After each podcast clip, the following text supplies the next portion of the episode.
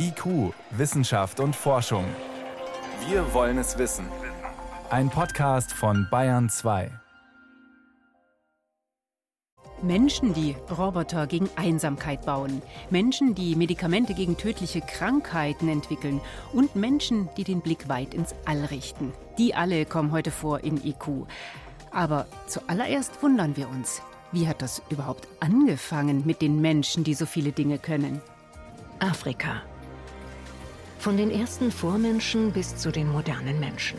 Am Ende überlebt nicht die körperlich stärkste Art, sondern eine eher schwache, aber anpassungsfähige. Ja, wie ist das passiert mit dem Homo sapiens? Das und mehr in der nächsten halben Stunde. Wissenschaft auf Bayern 2 entdecken. Heute mit Miriam Stumpfe. Auf zwei Beinen gehen, nachdenken, die Zukunft planen, Werkzeuge benutzen, sprechen und so fort. Irgendwann, vor ein paar Millionen Jahren, hat das alles angefangen mit uns, den Menschen. Da haben wir Dinge gemacht, die keiner aus der Familie der Menschenaffen vorher im Repertoire hatte. Wie genau der eins auf das andere gefolgt ist, das ist nach wie vor ein Rätsel. Es gibt eine Fülle an Vormenschen, die Forscher identifiziert haben, aber klar ist auch, geradlinig war der Weg nicht. Der Bayerische Rundfunk versucht zusammen mit dem Paläoanthropologen Friedemann Schrenk einen Blick auf das Puzzle zu werfen. In der Fernsehdokumentation Die Abenteuer der Menschen. Vor der Sendung konnte ich mit ihm sprechen. In Malawi ist er gerade, was die Vermutung nahelegt, er ist schon wieder auf der Suche nach alten Knochen. Ja, wir machen hier Geländearbeit und wir suchen immer alte Knochen natürlich. Wir sind auch an der Fundstelle, wo wir gedreht haben. Unter anderem, wir hoffen, wir sind erfolgreich. Vor 30 Jahren haben Sie in Malawi einen ganz spektakulären Fund gemacht. Ein Unterkiefer des ersten Vertreters der Gattung Mensch. Was ist denn in dieser Region so Aufregendes passiert vor zwei, drei Millionen Jahren? Warum es sich so lohnt, da immer wieder hinzugehen? Vor zweieinhalb Millionen Jahren gab es eine drastische Klimaänderung. Dadurch gab es auch Änderungen in den Nahrungsressourcen. Und damals hat sich die Menschheit aufgespalten, richtig, in zwei Linien. Die einen haben riesige Zähne entwickelt, um die harte Nahrung klein zu kriegen. Es gab hartfaserige, hartschalige, auch zum Beispiel Knollen und so. Aber die Frage ist, wie geht man damit um? Ja, macht man große Zähne oder benutzt man Werkzeuge? Und diese Erfindung der Werkzeugbenutzung, das war der Beginn der Gattung Mensch zu der wir ja heute alle gehören. Und das ist das, was wir hier nachvollziehen können.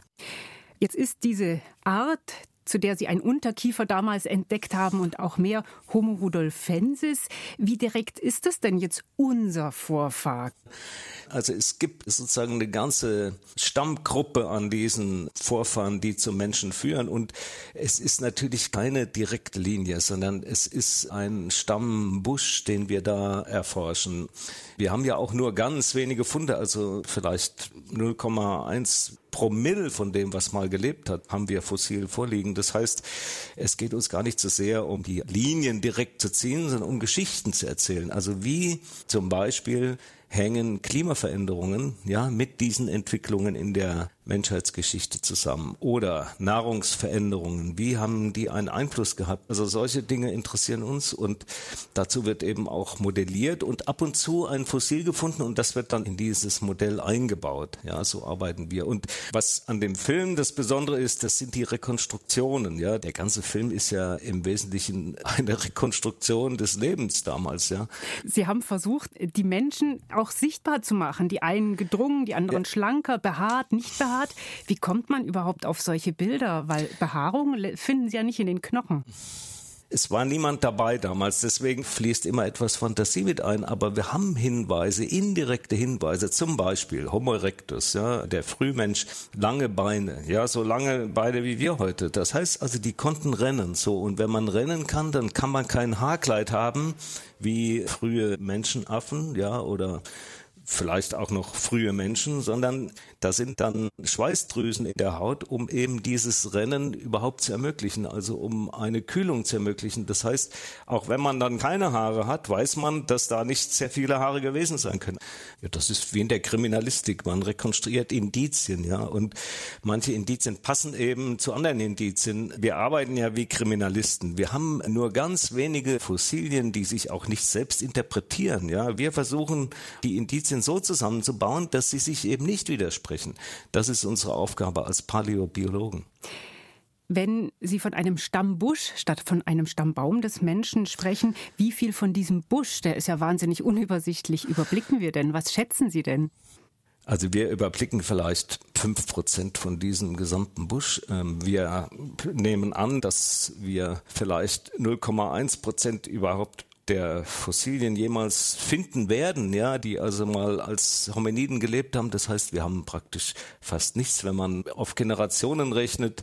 Also wir haben vielleicht alle, sagen wir mal, alle 100 Generationen ein Fragment. Sie forschen seit vielen Jahrzehnten als Paläoanthropologe. Wie oft staunen Sie noch, dass es uns Menschen überhaupt gibt? Also ich staune oft, dass die Menschheit nicht schon früher ausgestorben ist. Also wir sind ja jetzt nahe dran, eigentlich uns selbst zu vernichten, aber es gab viele Punkte in der Menschheitsgeschichte, wo es auch hätte passieren können. Ja, dieses Aussterben geht relativ schnell. Ich glaube, warum wir überhaupt da sind, ist, weil wir so aggressiv sind als Menschen. Also wir haben ja im Grunde alles schon niedergemacht, was niederzumachen ist. Das sieht man auch am Aussterben der Großsäuger. Kaum kommen Menschen irgendwo hin auf irgendwelche Inseln. Es sind alle Großsäuger innerhalb kürzester Zeit weg. Das heißt also eigentlich haben wir nur aufgrund unserer Aggression bisher überlebt. Aber also ob das noch lange gut geht, äh, möchte ich mal bezweifeln.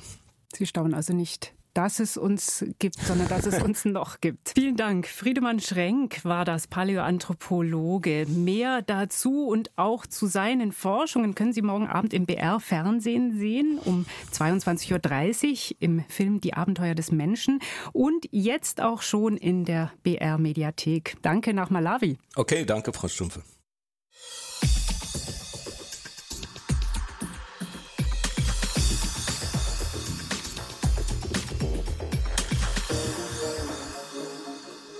HIV und AIDS. Das sind im südlichen Afrika alltägliche Schlagworte. Zwei Drittel der weltweiten Neuinfektionen gibt es in dieser Region. Mehr als sieben Millionen Südafrikaner sind HIV-positiv, beziehungsweise Südafrikanerinnen. Es sind vor allem Mädchen und junge Frauen, die infiziert werden. Gerade für sie sind deswegen Medikamente wichtig, die die Ansteckung verhindert. Die Pille Truvada zum Beispiel, die ist seit mehr als vier Jahren im Einsatz, wird an bestimmte Gruppen ausgegeben, an Prostituierte zum Beispiel, aber nicht nur. Und wenn die Frauen jeden Tag eine Tablette nehmen, verhindert das weitgehend, dass sie sich mit HIV infizieren. Jetzt haben Forscher ein neues Medikament entwickelt, das ist einfacher anzuwenden und wird alle zwei Monate gespritzt. Erste Studienergebnisse lassen hoffen. Meilenstein, Wendepunkt, Durchbruch. Die bisherigen Details der Studie sind richtiggehend umjubelt, sagt Sinead Delaney Moretwe von der Universität Witwatersrand in Johannesburg. Sie leitet die Studie über den neuartigen Wirkstoff. Die Begeisterung für die Ergebnisse ist überwältigend. Ich denke auch, sie sind entscheidend. Das ist ein Fortschritt für Frauen, besonders in dieser Region der Welt. Bei den Infektionen tragen Frauen eine unverhältnismäßig hohe Last. Und ja, wir haben Tabletten, die HIV verhindern. Aber ich denke, die Erkenntnis, dass die injizierbare Prophylaxe so viel besser ist als die orale, bedeutet doch, dass wir eine zusätzliche Option haben. Eine, die in das Leben von Frauen passt und uns helfen wird, die HIV-Welle abzuschwächen. Das Mittel, um das es geht, heißt Cabotegravir. Es hat zwei entscheidende Vorteile zur bisherigen Vorbeugung. Zum einen ist es eine Art Impfdosis, die nur alle zwei Monate per Spritze verabreicht wird. Zum anderen hat sich Cabotegravir auch als wirksamer erwiesen als das bisherige Mittel Trovada, eine Tablette, die täglich genommen werden muss. Linda Gale Becker ist Präsidentin der Internationalen AIDS-Gesellschaft IAS. Ihre tägliche Arbeit ist am HIV-Zentrum an der Universität Kapstadt. Sechs Spritzen im Jahr überzeugen auch die Expertin. Aber es ist eine ziemlich große Menge, die da in den Po gespritzt wird. Das schmerzt etwas. Und Sitzen kann für eine Weile unangenehm sein. Doch wenn Nadeln dich nicht stören, dann ist das eine einfache Lösung.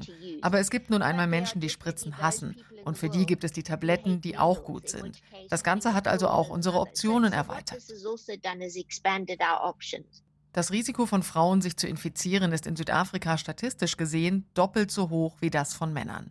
In Malawi, Simbabwe, Botswana und Eswatini sieht es ähnlich aus. Unter anderem diese Länder sind an der Studie beteiligt.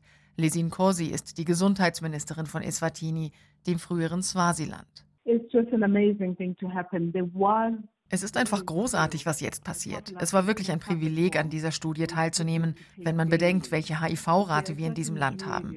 Sie ist bahnbrechend für unsere Frauen, besonders für junge Frauen. Denn auch jetzt noch haben wir in Eswatini die meisten Neuinfektionen bei Frauen unter 24 Jahren. Das ist also ein echter Meilenstein. Einiges müsste aber anders laufen mit Cabo de Gravier. Die Tablette Trovada ist nicht frei erhältlich. Junge Frauen können nicht einfach in die Apotheke gehen und sich die Monatspackung kaufen.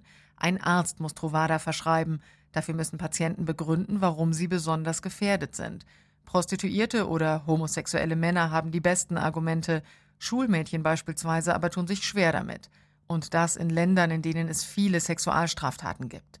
Auch den Preis, umgerechnet gut 30 Euro, zahlt nicht jede Krankenkasse. Nicht zuletzt deshalb sagt auch Winnie Bianyama ihre Unterstützung zu. Sie ist Chefin von UNAIDS, dem HIV-Programm der Vereinten Nationen. Speziell die jungen Frauen in Afrika sind ganz begeistert über diese neue Medizin, ausgelöst von den Fakten, die es jetzt schon gibt. Die Frage ist aber, wie bekommen sie Zugang? Wir setzen uns dafür ein, dass es so bald wie möglich erhältlich sein wird. Wie alles mit Cabo de Gravier laufen wird, ist noch gar nicht klar. Helen Rees, die an der Witwatersrand-Universität forscht und auch die Impfberatergruppe für Afrika bei der Weltgesundheitsorganisation leitet, ist vorsichtig, was den Zeitrahmen für die neue Prophylaxe angeht. Wir müssen noch viel mehr wissenschaftliche und klinische Fragen beantworten. Es wird also nicht ganz so bald erhältlich sein. In einem Land wie Südafrika, wo sich jedes Jahr so viele junge Frauen mit HIV infizieren, könnte es entscheidend sein, aber wir brauchen noch etwas Geduld. Wegen Covid wird erwartet, dass alles andere auch über Nacht passiert, aber es gibt offene Fragen und Cabo de Gravier muss zuerst lizenziert, zugelassen, produziert und verteilt werden.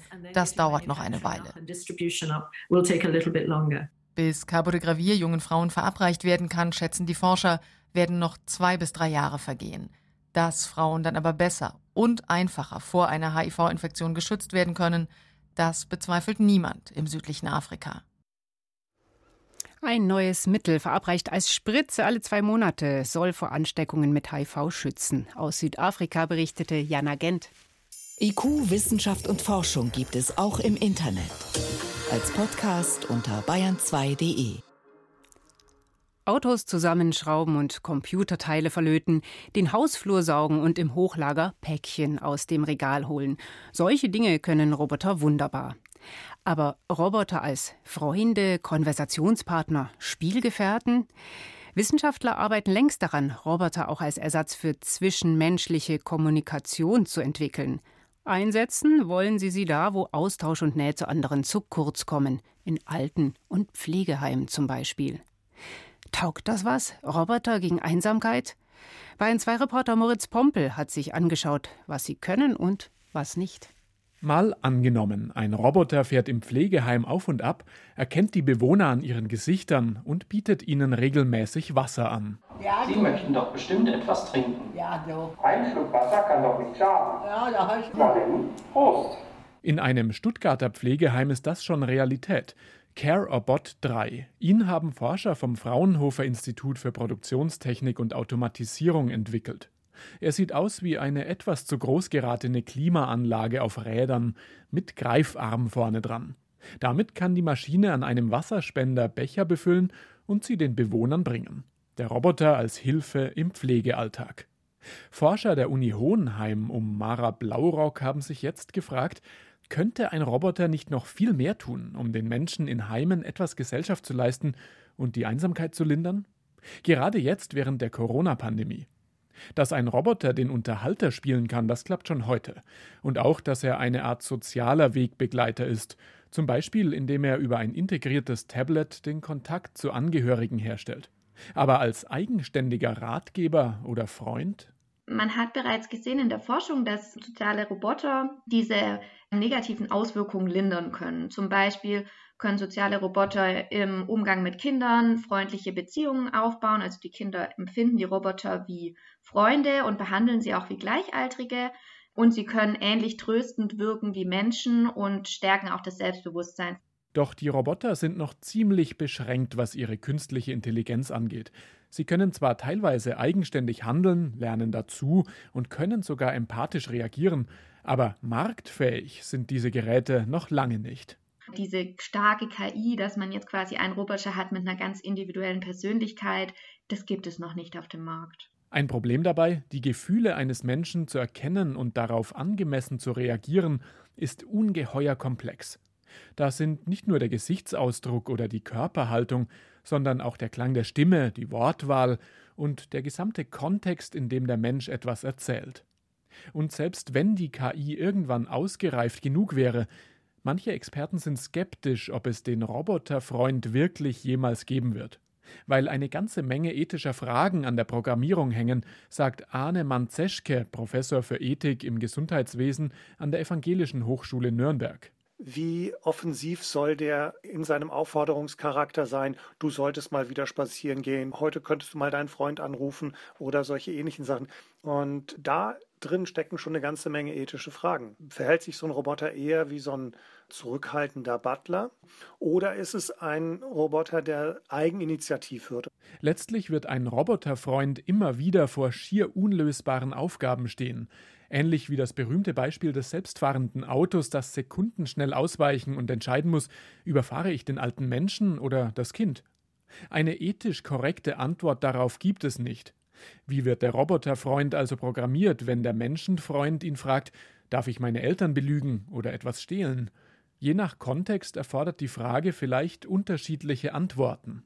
Das würde ja auch Freundschaften ausmachen, dass man auch mit dieser Unsicherheit, wie meinst du es eigentlich, wie soll ich dich verstehen, ich nehme mir Zeit, damit du dich mir erklärst und so, das sind Dinge, die brauchen auch Vertrautheit. Ich brauche sozusagen ein Gegenüber, das ich in seiner Eigenheit erkenne und mich darauf einstelle. Selbst wenn Roboter dazu irgendwann in der Lage sein sollten, feststeht, für die Corona-Krise kommen sie zu spät. Und ob wir sie wirklich haben wollen? Spannende Frage und Stoff für lange Diskussionen. Roboter gegen Einsamkeit. Bayern 2. Wissenschaft schnell erzählt. Das macht heute mein Kollege Helmut Nordwig. Und ja, Corona-Pandemie ist jetzt offiziell Wort des Jahres. Jahres. Bei uns ist das sowieso schon lange. Es gibt Neues zur Impfung. Ja, nächstes Jahr ist dann das Wort des Jahres vielleicht Corona-Impfung. Mhm. Die ist ja auch bei uns ein Dauerbrenner. Wir sprechen jetzt, wie schon am Freitag, über den Impfstoff der Firma Moderna. Die hat nämlich heute die Ergebnisse ihrer Studie mit 30.000 Menschen bekannt gegeben. Vor zwei Wochen, da war ja erst ein Teil ausgewertet. Damals klang das schon ganz schön optimistisch. Ja, 95 Prozent Wirksamkeit, das ist gut kurz nochmal zur Erinnerung, wie so eine Studie abläuft. Man impft die Menschen entweder mit Impfstoff oder mit Placebo, also mit einer wirkungslosen Substanz. Und dann schaut man, was davon haben die bekommen, die krank geworden sind. Und so kommt es eben zu diesen 95 Prozent. Besonders interessant finde ich, bei den Impf Geimpften, da war kein einziger schwerer Verlauf dabei, eben auch nicht mal in den Risikogruppen. Das heißt, für die könnte dieser Impfstoff besonders in Frage kommen. Und wir haben es ja auch gerade in Nachrichten gehört, Moderna hat deshalb die Zulassung in den USA und Europa beantragt, beziehungsweise bei der Europäischen Zulassungsbehörde ist da noch nichts angekommen. Also so schnell geht es alles nicht. Bestenfalls könnte es bis Weihnachten eine bedingte Zulassung geben. Hm, bedingte, das heißt dann? Das heißt, die Zulassung wird nur unter Auflagen erteilt. Die Firma muss bald Daten zur Wirkung und zur Sicherheit nachreichen. Und auch heute hat sie ja erstmal nur eine Pressemitteilung gegeben und noch keine Veröffentlichung. Also wir bleiben dran am Thema. Jetzt geht's zur Polarforschung. Die könnte bald ein wichtiges Instrument verlieren. Es gibt nämlich nur zwei Satelliten, mit denen man die Eisdicke am Nord- und Südpol messen kann. Das ist der europäische Cryosat und ein amerikanischer. Und beide werden wohl demnächst den Geist aufgeben. Sind die so alt? Ja, der Cruisat ist 2010 gestartet, war auf dreieinhalb Jahre Lebensdauer ausgelegt, arbeitet aber immer noch. Aber jetzt schwächelt er, die Batterie wird schwächer, der Treibstoff leckt. Und der amerikanische Satellit ist 2018 gestartet und soll noch bis nächstes Jahr Dienst tun. Jetzt gibt es natürlich eine gewaltige Lücke, denn ein Nachfolger aus Europa, der soll erst 2028 starten, wenn denn die Finanzierung klappt. So eine Lücke möchte man eigentlich gerade in dieser Region nicht haben, wo das Eis so schnell schmilzt. Und deswegen haben Wissenschaftler jetzt einen Brandbrief an die EU und die Weltraumbehörde ESA geschrieben. Es gibt noch eine Option, das ist ein Spezialflug mit einem vergleichbaren Messsystem, dauert aber auch zwei Jahre, das zu bauen und kostet zusätzlich. Ja, und jetzt geht es noch um einen ganz besonderen Fossilienfund, einen Vogel aus der Zeit der Dinosaurier.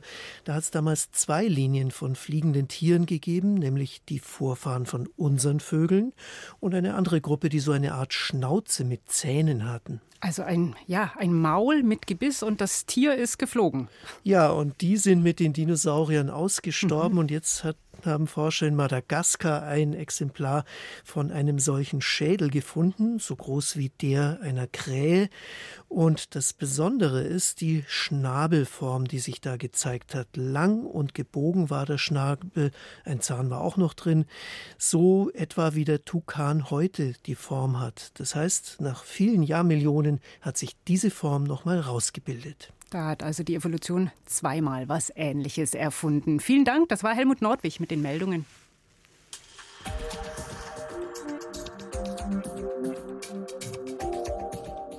Und was machen Sie so am Abend, jetzt so in Corona-Zeiten, wo weder Sportverein noch Kino, Schafkopfrunden oder sonstiges locken?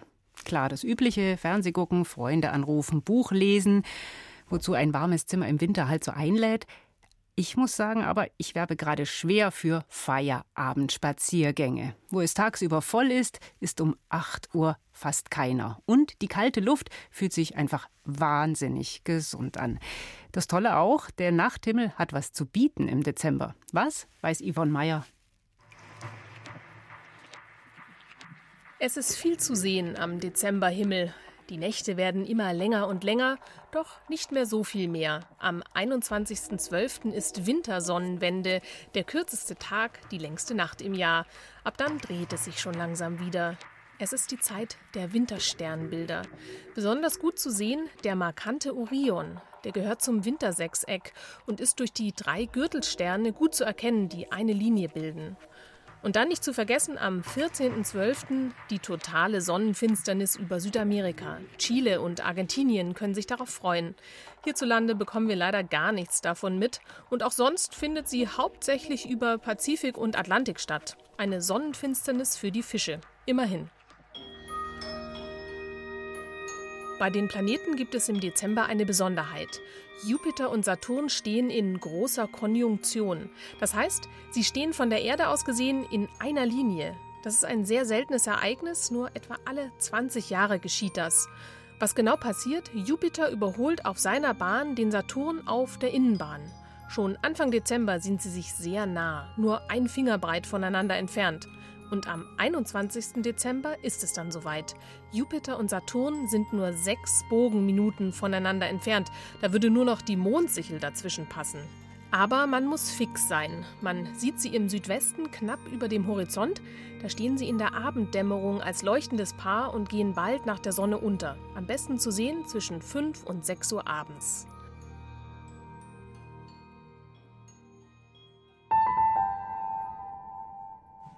Und es gibt natürlich auch Sternschnuppenzauber im Dezember, die Geminiden, die im Sternbild Zwillinge zu entspringen scheinen. Bis zu 150 Sternschnuppen sind da pro Stunde unterwegs und sie sind gut zu sehen. Wir haben eine völlig mondfreie Nacht. Am Höhepunkt vom 13. auf den 14. ab 10 Uhr bis um 2 Uhr nachts ist es am besten. Aber auch in den Nächten davor und danach lohnt es sich. Die Geminiden werden wahrscheinlich von einem Asteroiden verursacht. Er kreist nahe um die Sonne und wird von ihren Anziehungskräften regelrecht durchgewalkt und geschreddert. Im Dezember quert unser Planet die Erde die bröselige Spur aus kleinsten Materialteilchen, die er hinter sich herzieht. Das sind unsere Sternschnuppen, die wir zählen.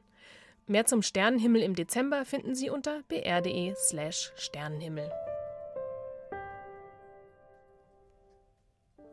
Ein Blick in den Sternenhimmel mit Yvonne Meyer. Das war's in IQ, Wissenschaft und Forschung. Im Studio war Miriam Stumpfe.